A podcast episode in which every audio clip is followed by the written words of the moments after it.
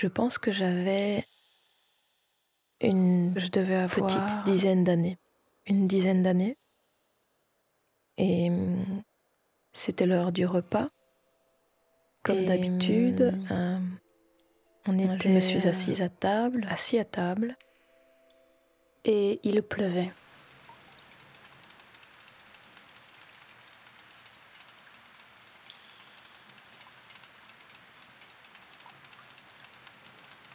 J'entends encore les gouttes frapper les vitres de la salle à manger.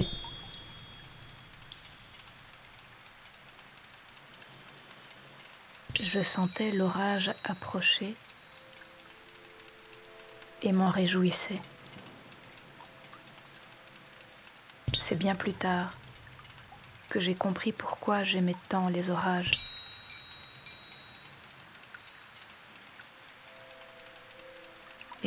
Ma mère a apporté euh, quelques casseroles. Mes parents étaient assis en face de moi. Des pommes de terre, mon frère, des haricots à ma droite, à la crème, mon autre frère à ma gauche. Et une entrecôte ou une saucisse. C'était un petit peu le repas classique.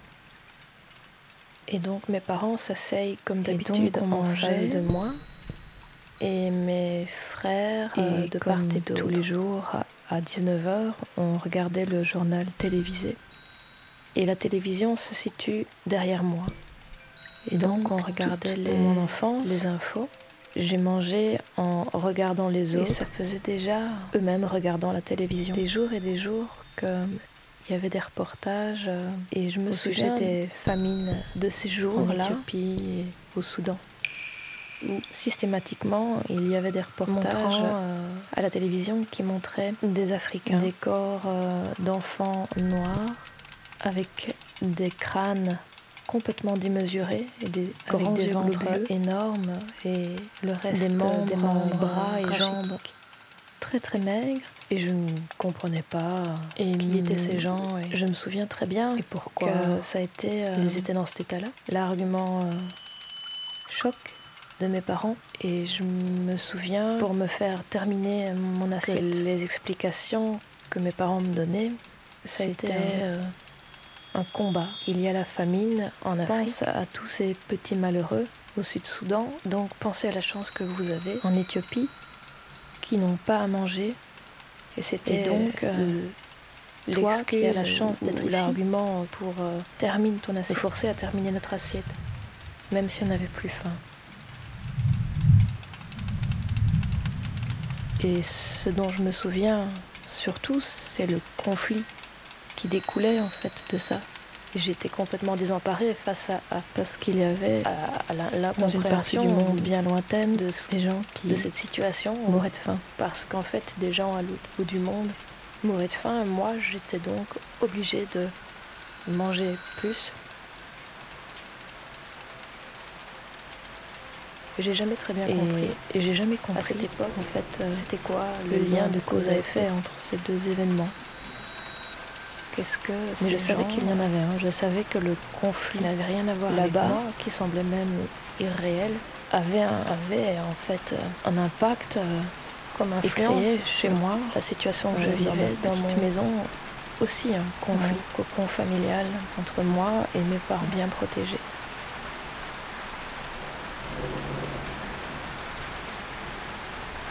Et voilà, je, je me suis toujours demandé, et, jusqu'à aujourd'hui, j'ai pas résolu. y avait une, sorte de ce mystère d'ordre, euh, de l'interdépendance des choses supérieures, des problèmes, des guerres, qui étaient aux commandes de toutes ces petites répercussions, qu'il y aurait une sorte de loi universelle de toutes ces interactions qui régirait tout ça entre ce que vivent, je, je sais pas, les autres et ce que je vis. Et si oui, à quel point ils impactent ma vie, qu'est-ce qu'on peut y faire?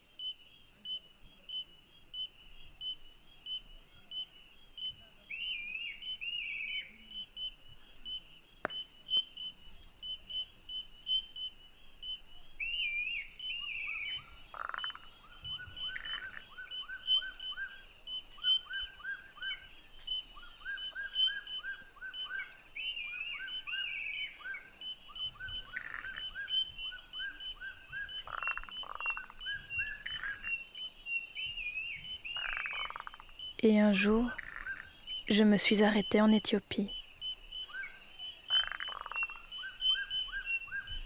Était-ce pour tenter d'imprimer d'autres images que celles qui m'étaient parvenues dans l'enfance?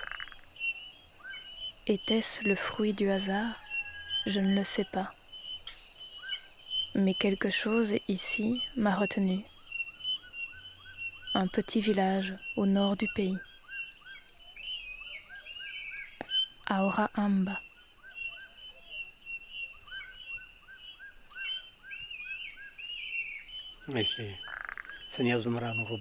Je m'appelle Zumra Nourou. Je suis le fondateur de cette communauté d'Aura Amba. Ma mère disait que j'ai prononcé mes premiers mots à six mois. Que je parlais et posais des questions comme un adulte à deux ans.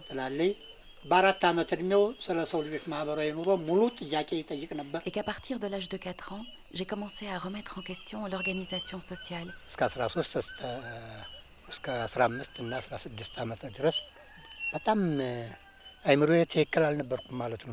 De mes 13 à mes 16 ans, je n'avais pas l'esprit clair.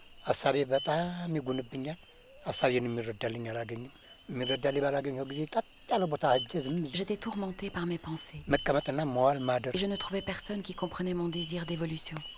Zumra est un homme âgé, un bonnet vert fluo bien enfoncé sur la tête. Je me suis posé la question.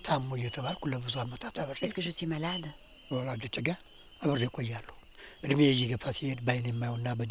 Ce que je voyais et entendais autour de moi me faisait détester d'être né.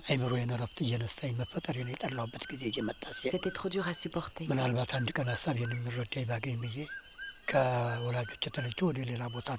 Je me suis dit que je trouverais peut-être des gens à qui parler ailleurs et je suis partie de chez mes parents. Il me parle en me regardant droit dans les yeux et je lis dans son regard sondeur ses interrogations sur la personne que je suis. J'aimais aller dans la nature où je m'installais, passer la journée et la nuit. Parfois, je dormais entouré d'animaux. Avant que l'aube n'arrive, ils s'en allaient et me laissaient. Le jour, j'allais vers des endroits habités. Je parlais avec des gens et le soir, je retournais passer la nuit sous les arbres. Un homme armé s'est assis à côté de lui. L'arme est appuyée sur son épaule et pointe vers le ciel. Je me demande pourquoi cette arme, mais je reporte la question à plus tard.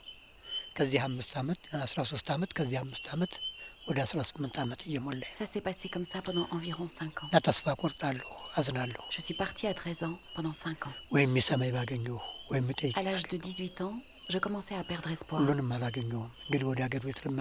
J'étais triste de ne trouver personne qui me comprenait. Je me suis alors dit que je devais rentrer chez moi et vivre comme mes parents le faisaient.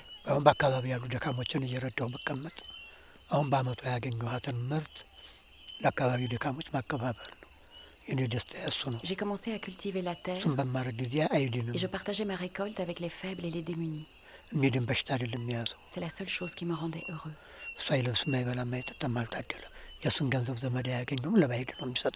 Mais on disait de moi que je ne partageais pas avec mes proches, mais avec les étrangers. Mais qui est l'étranger et qui est le proche?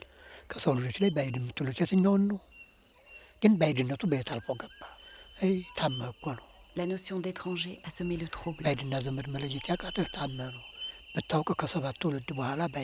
Celui qui ne distingue pas l'étranger du proche, on dit qu'il est malade.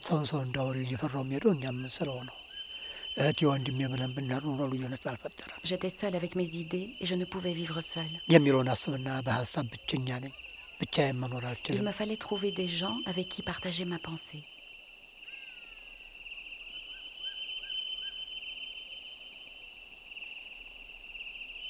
Nous parlons longuement, assis côte à côte, sur la colline qui surplombe le village. Zumra m'explique qu'il lui a fallu plusieurs années pour rassembler des gens qui partageaient ses idées. Et en 1964, il s'est installé ici avec ces personnes et ensemble ils ont créé la communauté d'Aura Amba.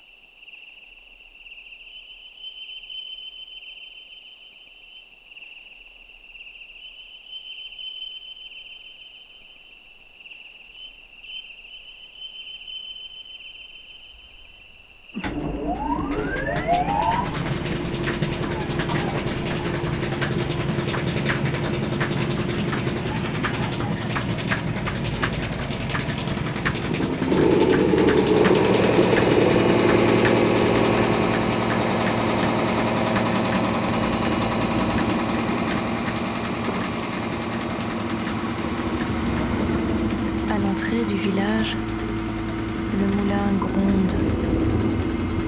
C'est le premier bruit qui dans la nuit. Tel un râle qui nous parvient depuis des temps obscurs d'une Éthiopie endolorie.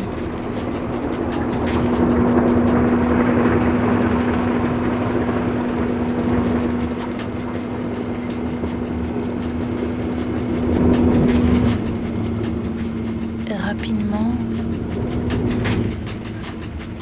un rythme s'imprime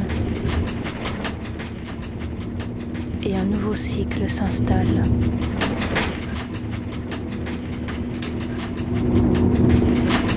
Comme un espoir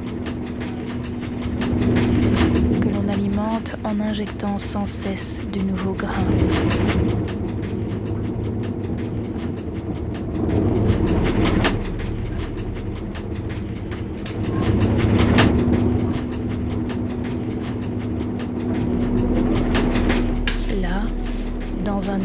de farine, un vieil homme voûté s'active.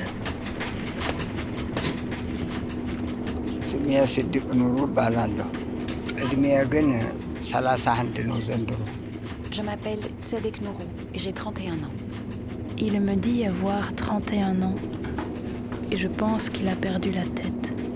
Alors il m'explique. Avant, je vivais dans la violence. J'ai été bon et mauvais. J'ai nui à des gens. J'ai menti. Je ne voyais pas que je causais leur chute.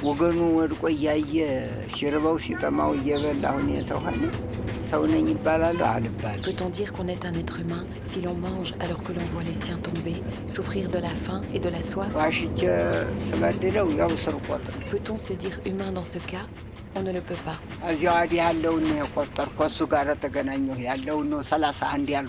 Je ne compte pas le temps où je nuisais aux autres, où je tuais et je mentais.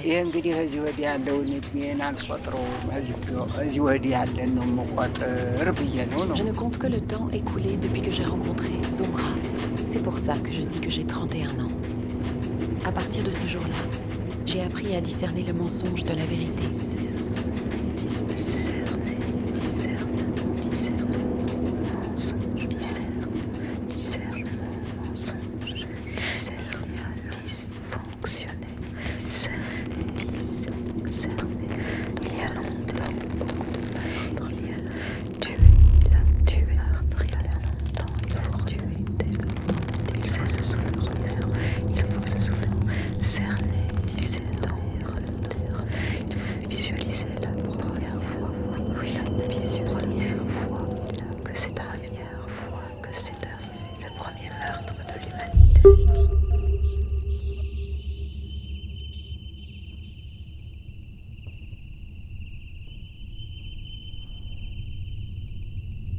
Vois encore cette pièce.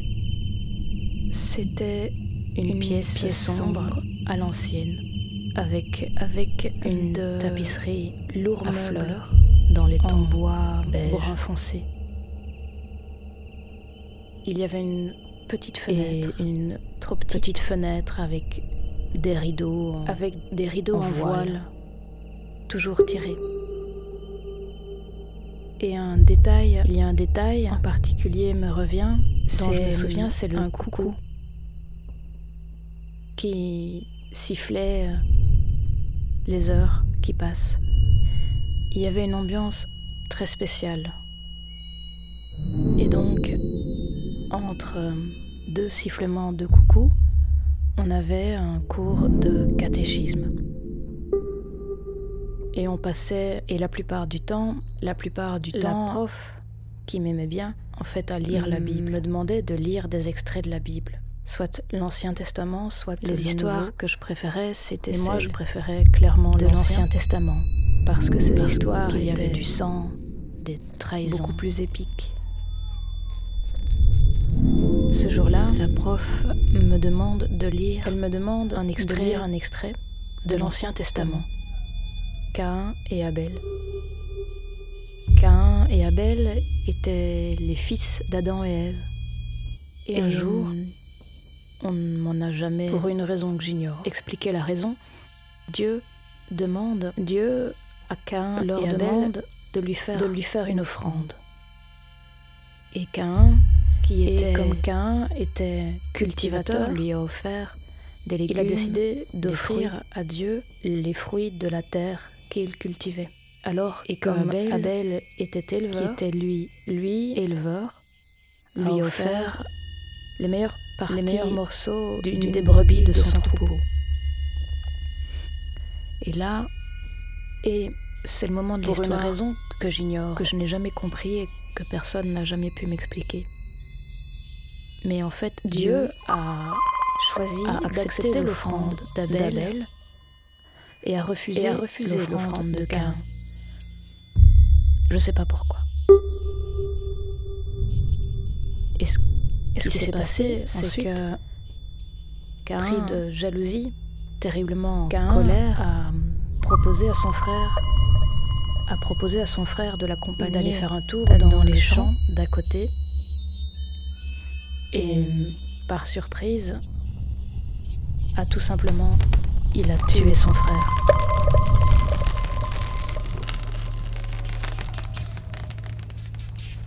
Je crois que c'est ce jour-là que j'ai commencé à me méfier de ce Dieu.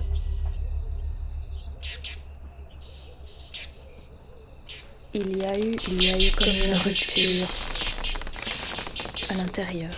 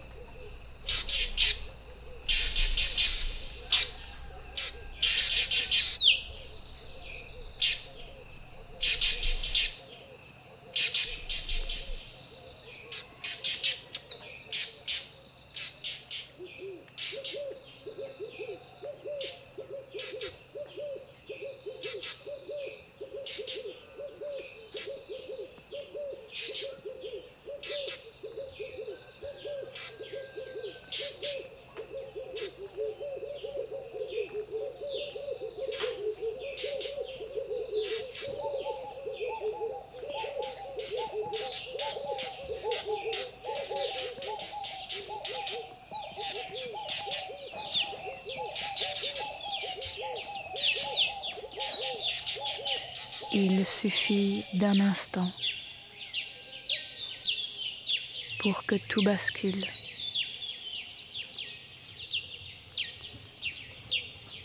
Lorsque les premiers rayons inondent la vallée, les mille yeux perçants de la nuit s'habillent soudain de couleurs.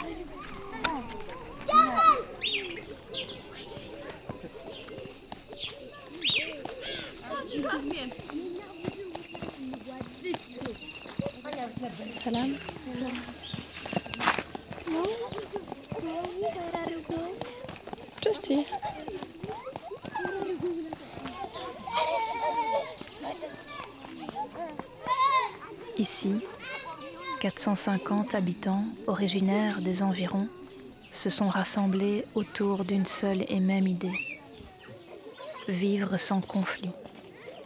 Cela implique l'abandon de toutes les coutumes et religions qui entravent la paix, l'anéantissement de toute figure d'autorité au profit de la collectivité. አራት ሀሳቦች ናቸው። አንደኛው Il y a quatre points principaux. የሴቶች እኩልነት፣ L'égalité entre les hommes et les ሁለተኛው femmes, የህፃናቶችን መብት አይታችኋል እዚህ። le droit des enfants, ሶስተኛው ደግሞ የወደቁ ደካሞች በእርጅናም ሆነ ጤና በማጣት ወድቀዋል።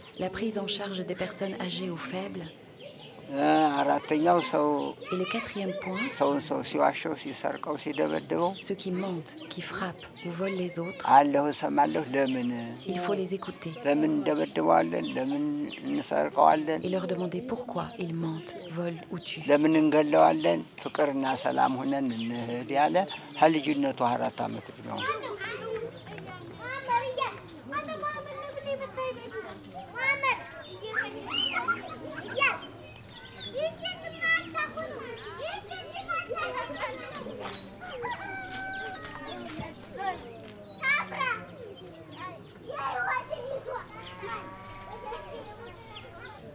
L'outil principal, c'est la parole. Des réunions sont organisées tous les 15 jours. Elles peuvent être menées par des enfants d'à peine 10 ans. Il faut les voir s'adresser à l'Assemblée tels des présidents éloquents et pleins d'assurance. Il faut voir l'écoute intense qui règne autour d'eux et l'importance donnée aux mots échangés.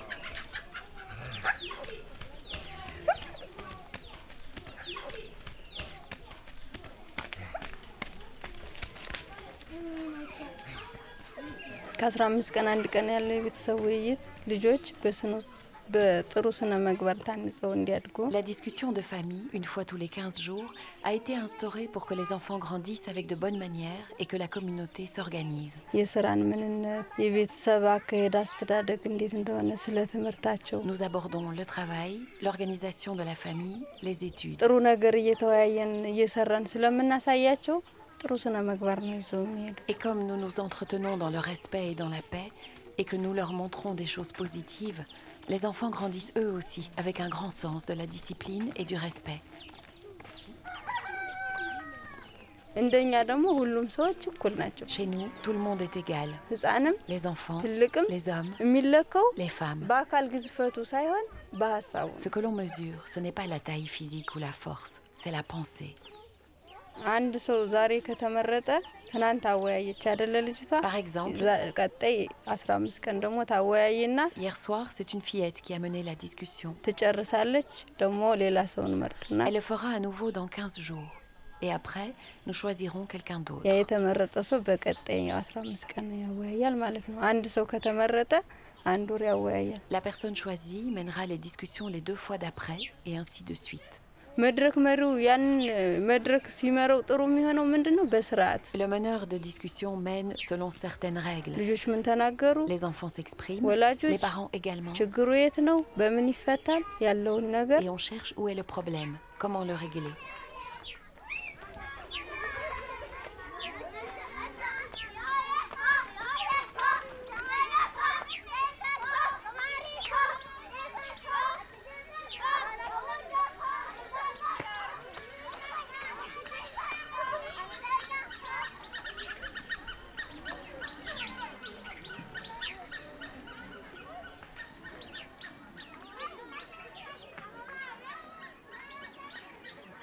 የአስራ አምስት ቀን ውይይቱ ይ- ይኑር እንጂ እኛ ግን እዛ እናደርሰው። ወዲያው ከተሰማው የተሰማው አካል በረድ እስኪል ያኛው ይጠብቅ። S'il y a des réunions deux fois par mois, ce n'est pas pour ça que l'on attend ces moments-là, pour parler de nos soucis. ጠብቆት ትንሽ ከተረጋጋ በኋላ አባቴ ቅድም እኮ እንደዚህ ያልከኝ ይሄ የነበር ጉዳይ እውነታውም ይሄ ነው፣ Nous en parlons entre nous dès que la tension est retombée. Et l'enfant dira par exemple Mon père, tout à l'heure, tu m'as dit ça. Tu étais pris par tes émotions, mais si tu veux bien m'écouter maintenant, les faits sont les suivants. Et de cette façon, l'enfant peut aussi enseigner à son père. Et c'est pareil, si c'est sa mère ou son frère, le problème se règle comme ça.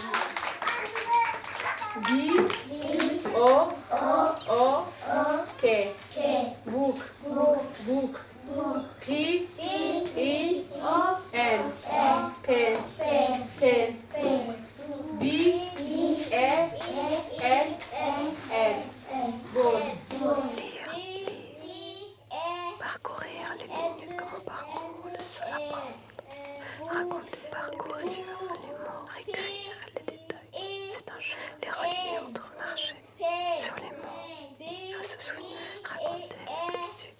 Écrire, l'écrire, les détails. Puis se décider. Relier les événements. Croiser des histoires. Se souvenir.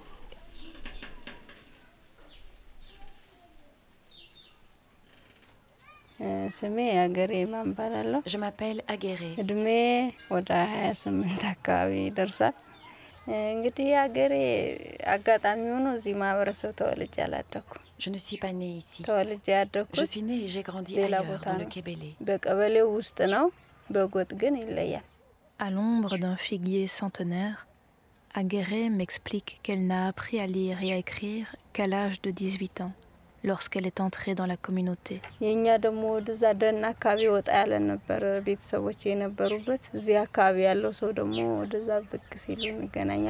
Étant jeune, je rencontrais les gens de la communauté quand ils venaient dans nos parages, sur les marchés.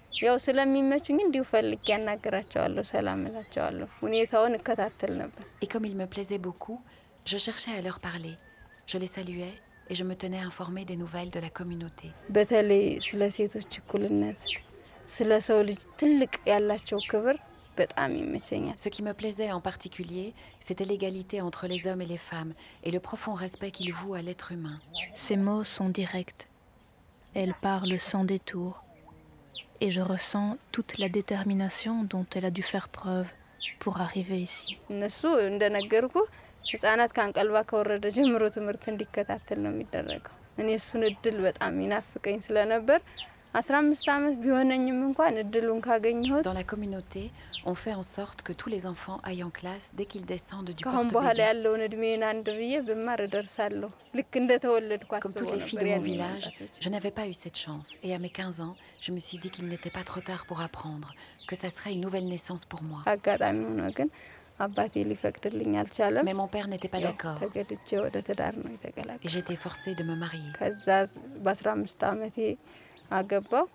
በአስራ ሰባት አመቴ ያው À ግዳጅ 15 ans, አንድ ልጅ je me suis mariée et à 17 ans, j'ai eu un enfant. አጋጣሚ ሆኖ ማለት ነው። Ça s'est fait comme ça. እና ምን ማድረግ አለብኝ ብዬ ሳስብ ቤተሰብ እስካሁን አዟል። Quand je réfléchissais à ce que je devais faire, ከአሁን በኋላ ግን je me disais que ma 17 famille ዓመት avait ሆኖኛል። décidé pour እንደምንም moi, 18 ከሆነኝ በኋላ ራሴ ልወስንና mais que j'avais maintenant bientôt 18 ans አማራጭ ልውሰዳል። et que dorénavant, je devais décider pour moi-même.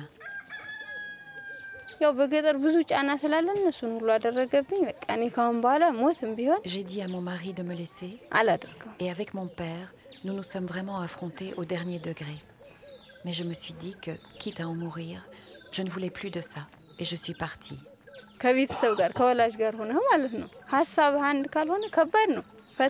Quand tu n'es pas d'accord avec les gens avec lesquels tu vis, c'est une rude épreuve.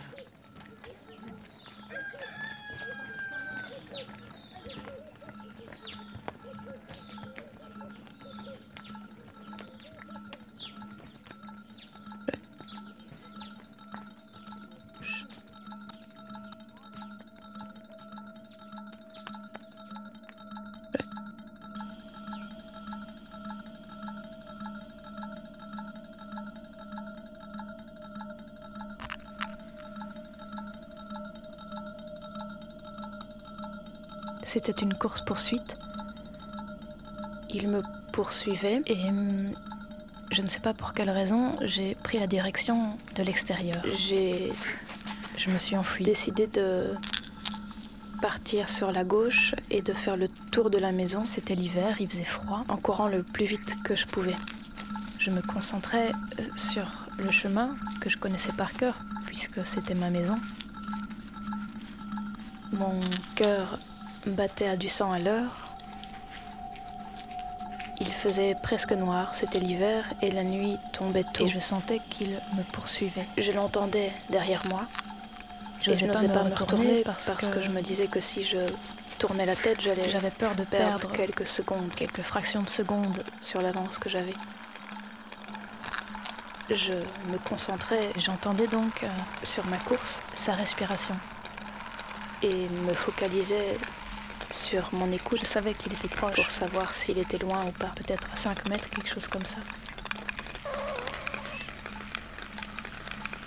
Et je savais qu'il y a un moment où je, savais que j'aurais à sauter, sauter euh, par-dessus des rosiers, qu'il faudrait pas que je me loupe, sinon j'aurais quelques épines dans les mollets.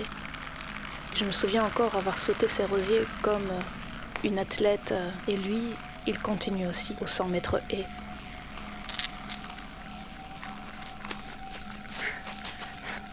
Il était plus grand que moi, mais je courais plus vite.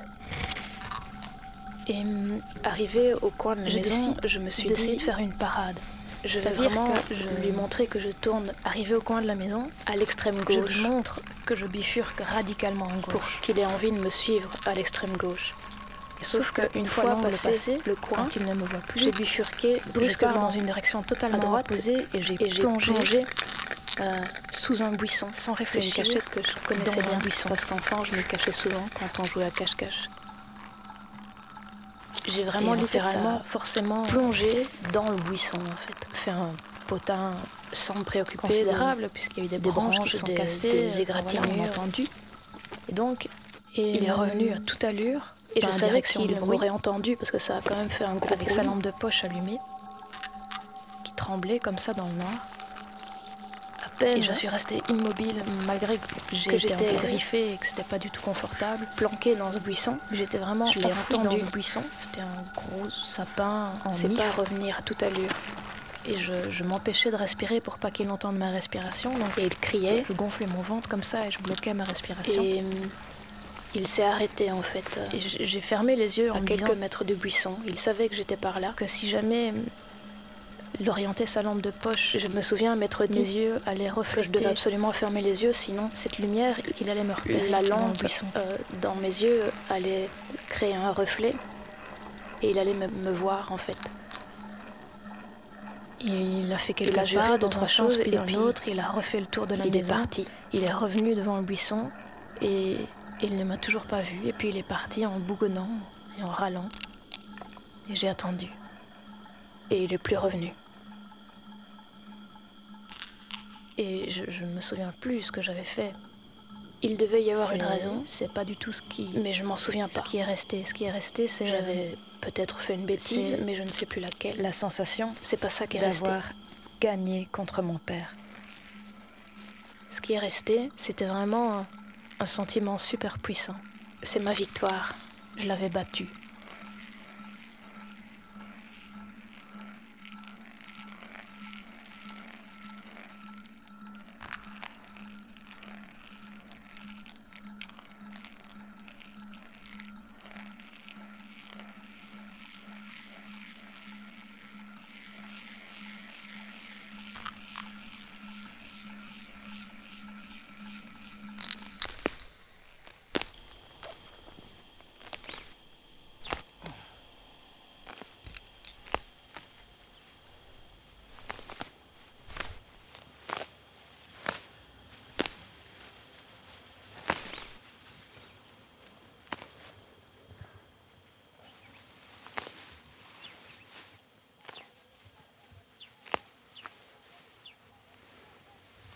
પકડો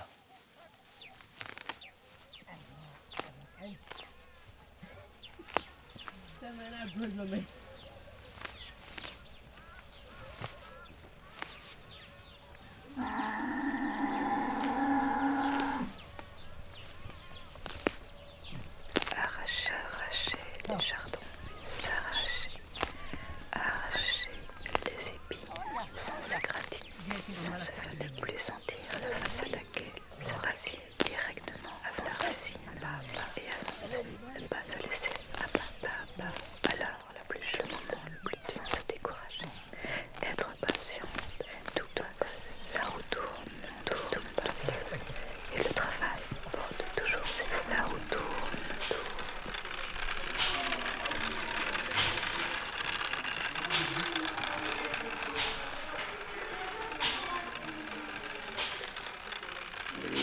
የምሰራው ለደካማ መርጃ ነው።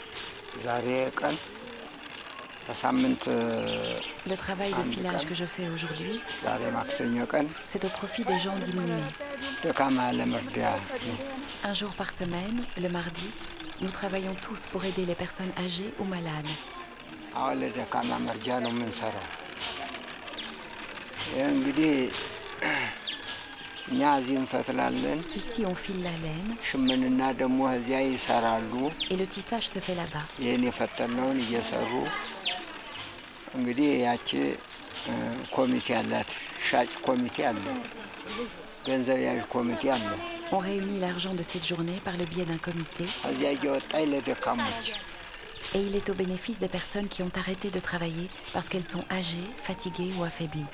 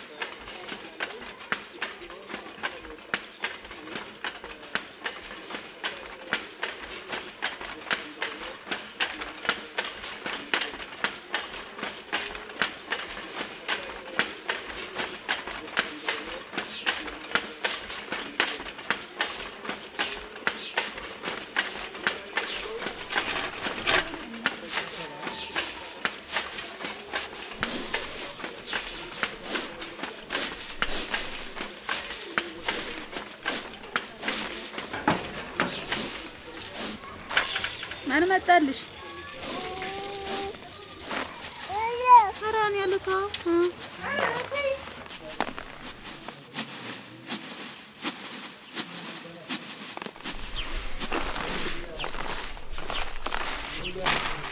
ሌሎች ትዕዛዞች አሉ እኮ ሀገር ገብቻ መስሎሽ ነው?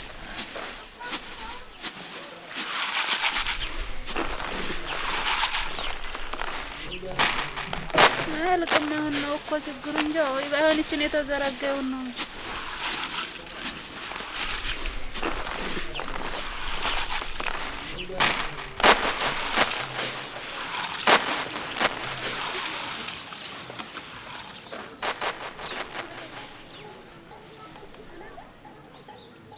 ደካማ የሚሰራውን ስራ እሰራለሁ፣ አንተ ጠንካራው ስራ ትሰራለህ። ምርታችን ክፍፍላችን እኩል ነው። Nous avons tous la même part አንተ d'argent. ደካማ ነህ፣ እኔ ጠንካራ ላይ ብዙ ሰርቻለሁ የሚል የለም። ንብረት የምንከፋፈለው እኩል ነው። Tous les membres de la communauté sont riches de la même façon, qu'ils soient forts ou faibles, jeunes ou vieux. ሁላችንም ገንዘባችን እኩል ነው። ይሄ ማህበር አባል የሆነ ሰው ገንዘባችን እኩል ነው። ገንዘባችን እኩል ነው ስንል የምንሰራው አንድ ላይ ነው። አንተ ጠንካራ ብትሆን እኔ ደካማ ብሆን Ce principe de tout partager, እ፣ ያን Par exemple, ደካማ የሚሰራውን ስራ መስራት ነው። il permet aux pauvres de devenir moins pauvres.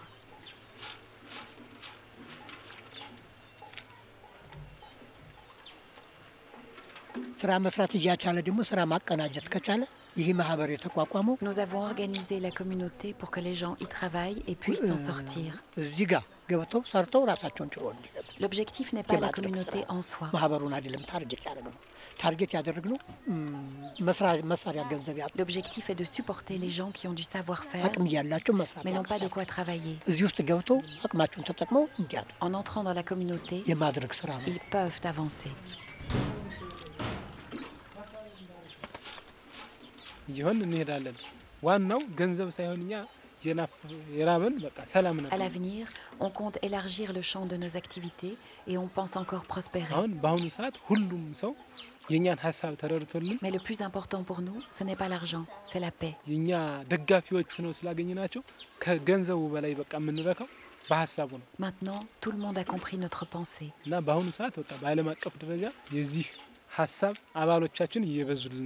Nous avons le soutien d'un nombre croissant de gens et nous considérons que c'est plus important que l'argent.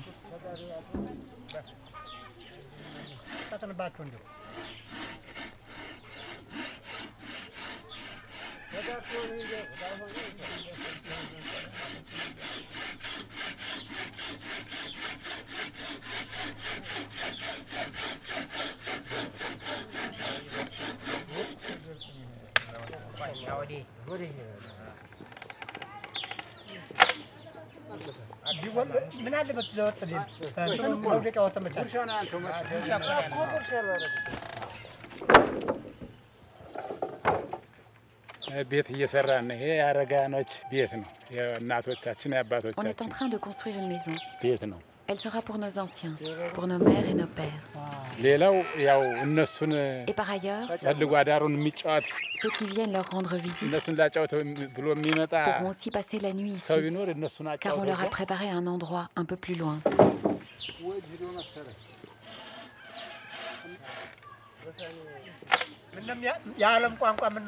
Ce serait bien s'il n'y avait qu'une seule langue dans le monde. Si les gens pouvaient se rencontrer sans être comme des sourds. Étant comme sourd, on peut mal se comprendre.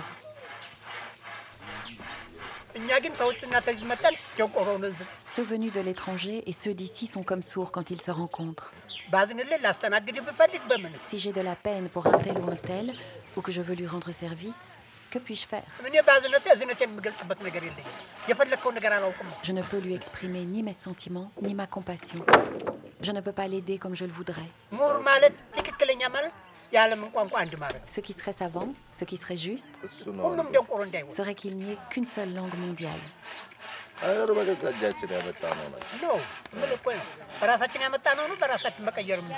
Ainsi, personne ne serait sourd face à l'autre. Et c'est en observant cette scène que je comprends comment s'est formée la communauté. Des mots posés sur des actions. Des actions pour prolonger les mots. C'est en les faisant fonctionner ensemble que la communauté se vit toujours le jour.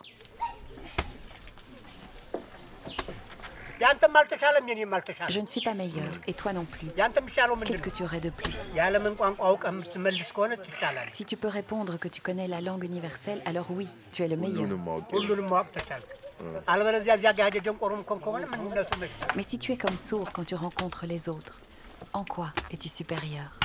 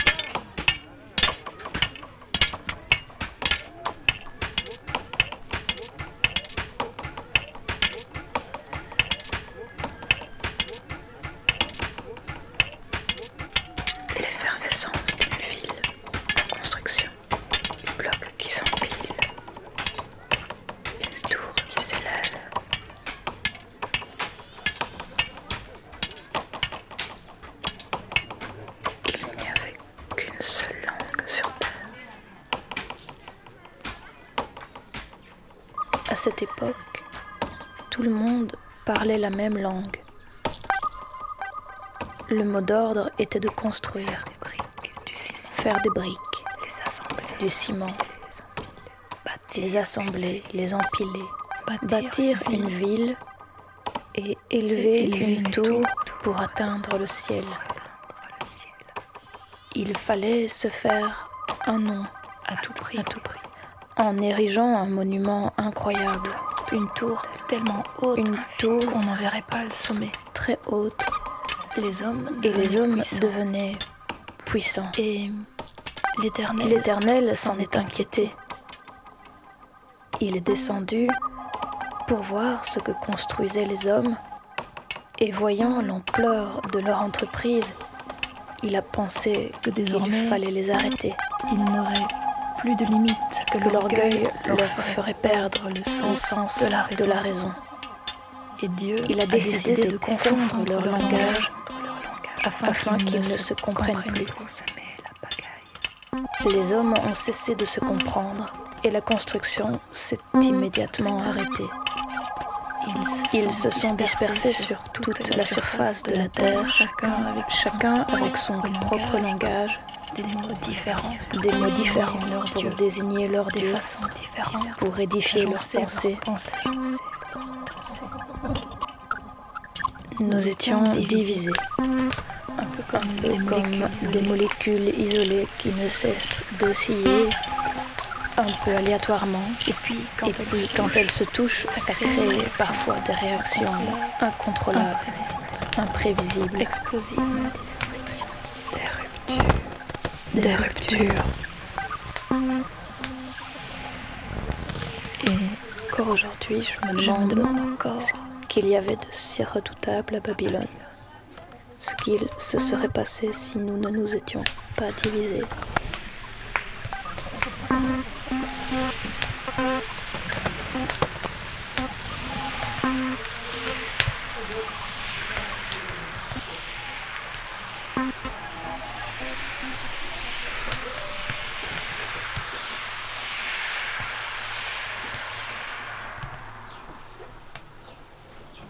Ce son, c'est celui de l'injera, une grande crêpe que l'on cuit sur une pierre brûlante.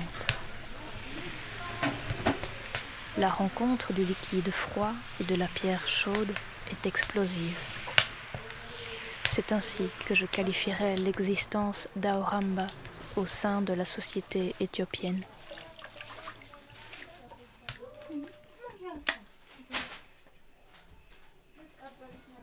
አውራምባ ማህበረሰብ ውስጥ ተቀላቅዬ ደግሞ በእውነታነት ሆኖ እየተሰራ አውራ አምባ la situation n'a rien de comparable à celle de l'extérieur. አመዝኖብኝ ነው ያለው። ለምን ብትለኝ Par exemple, la Bible ou le Coran disent de ne pas mentir ou faire le mal, መጥፎ ነገር አትስሩ፣ አትዋሹ፣ de ne pas envier les autres, l'argent ou les biens d'autrui, የሰው ገንዘብ አትመኙ፣ አትውሰዱ፣ አትስረቁ፣ አትግደሉ፣ de ne pas tuer son prochain. ነግረውህ mais quand tu regardes la réalité, qui te disent tout ça, ils mentent, ils spéculent, ils envient l'argent des autres, ils tuent leurs frères. En dehors de la communauté, comme la réalité n'a rien à voir avec le discours, et qu'ils font toute une affaire du discours en question, on ne peut pas les prendre au sérieux. Ici, ce qui est dit est mis en pratique. C'est ce qui m'a plu concrètement.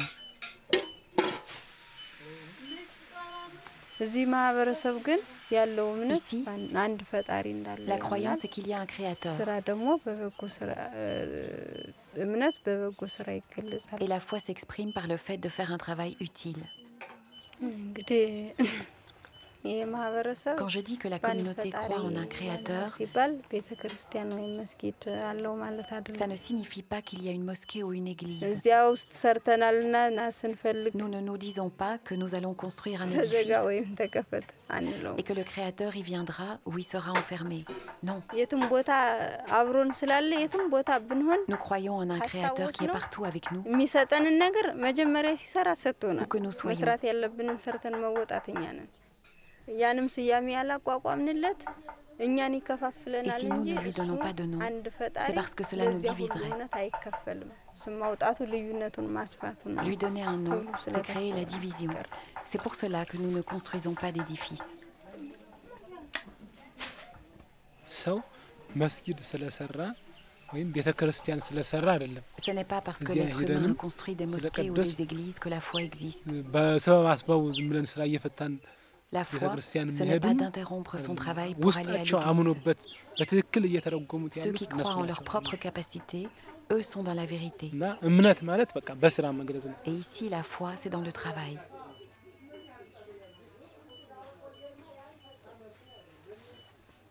J'ai fini par comprendre pourquoi Zumra était accompagné d'un homme armé dès qu'il s'éloignait du village. C'est un homme qui a brisé des lois sociales ancestrales, jusqu'à bannir toute forme de religion dans l'un des pays les plus religieux du monde. Et pour certains, c'est inacceptable. À ses débuts, dans les années 70, la communauté a dû fuir vers le sud du pays. Ses membres ont vécu dans une pauvreté sans nom. Certains n'ont pas survécu. Après quelques années d'exil, le gouvernement leur a rendu leur territoire initial et ils ont pu revenir à Aoramba. Bien sûr, la population des environs s'y opposait farouchement, mais petit à petit, leur modèle économique a commencé à faire ses preuves et à profiter aussi aux paysans des environs. Alors, les tensions ont diminué, ils ont pu prospérer et aujourd'hui, la communauté compte 450 membres, une école, une bibliothèque, une infirmerie, une maison de retraite, un centre informatique et un hôtel pour accueillir les visiteurs.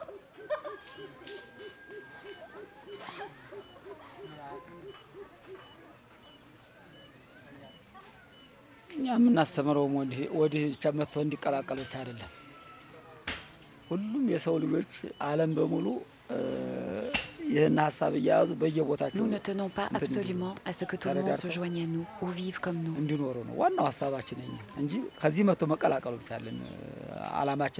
Nous pensons que chacun doit vivre selon sa voie. Nous ne désirons pas rassembler tout le monde, car chacun doit vivre là où il le désire.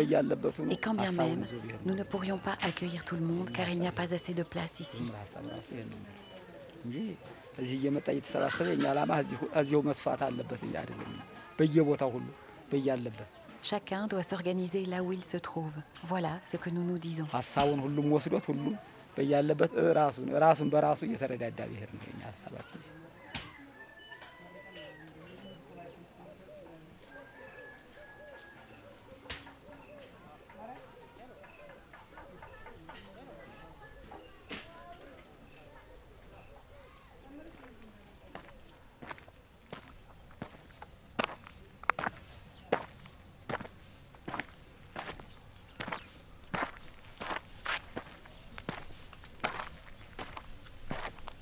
Bruxelles. Bruxelles. Au retour d'Éthiopie. Un besoin. Je me souviens de, marcher, de ce besoin de marcher, se mettre en mouvement, de quitter la ville à pied, lentement. Suivre Et son instinct. Instinctivement, nous avons rejoint le canal, printemps lumineux, pour suivre son cours, laisser dériver et nous laisser dériver là où il nous porterait chaleur. Très fort. Un jour de chaleur immobile, l'odeur du goudron. Le soleil était presque au zénith. La tension. La tension entre, nous, était palpable. Une peur des mots. Les mots étaient dangereux. Et le silence. Et le silence pesant. Insupportable. L'attente, l'attente, l'attente.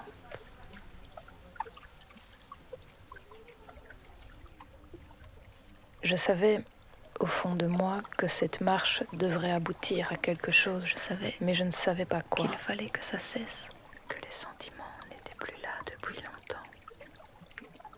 Alors nous marchions, perdus dans nos pensées, en attendant que quelque chose se passe. Nous arrivons dans un village. Après plusieurs heures, quelques kilomètres de nous sommes arrivés dans un village au sud de Bruxelles. Assis, Nous sommes assis en sur des terrasse. chaises en métal bouillante, Une musique que nous connaissions bien résonnait depuis l'intérieur du bar. une table C'était du jazz en éthiopien. plastique, Ce rythme jaune, si particulier. un parasol Tout le monde autour de nous délavé. parlait néerlandais et j'étais soudain propulsée dans un ailleurs.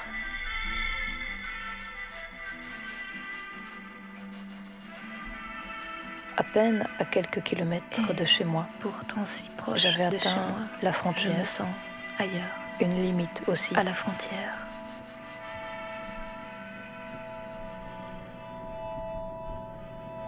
Et là, dans cet espace-temps Immobile Inattendu.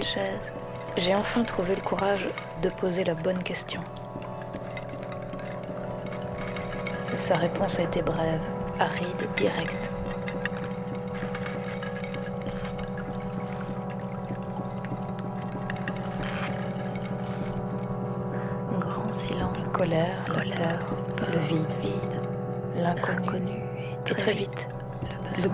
De mouvement.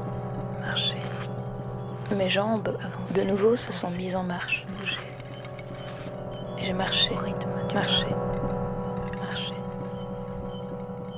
entendre le tonnerre, Entendre le tonnerre gronder à l'intérieur. à l'intérieur, C'est une rupture, rupture, une fois de plus, une fois de une plus.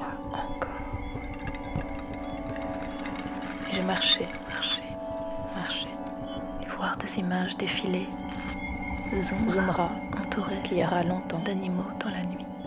Aguerré, aguerré, fouillant sa jungle familiale, les rosiers à franchir, d'épais buissons, buissons où se réfugier, des ressources, insoupçonnées, et petit à petit se calmer, ralentir, ralentir le rythme et se calmer.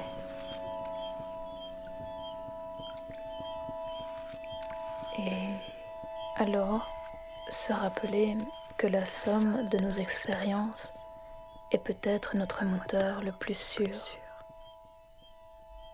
et que toujours l'orage ouvre une brèche comme une promesse.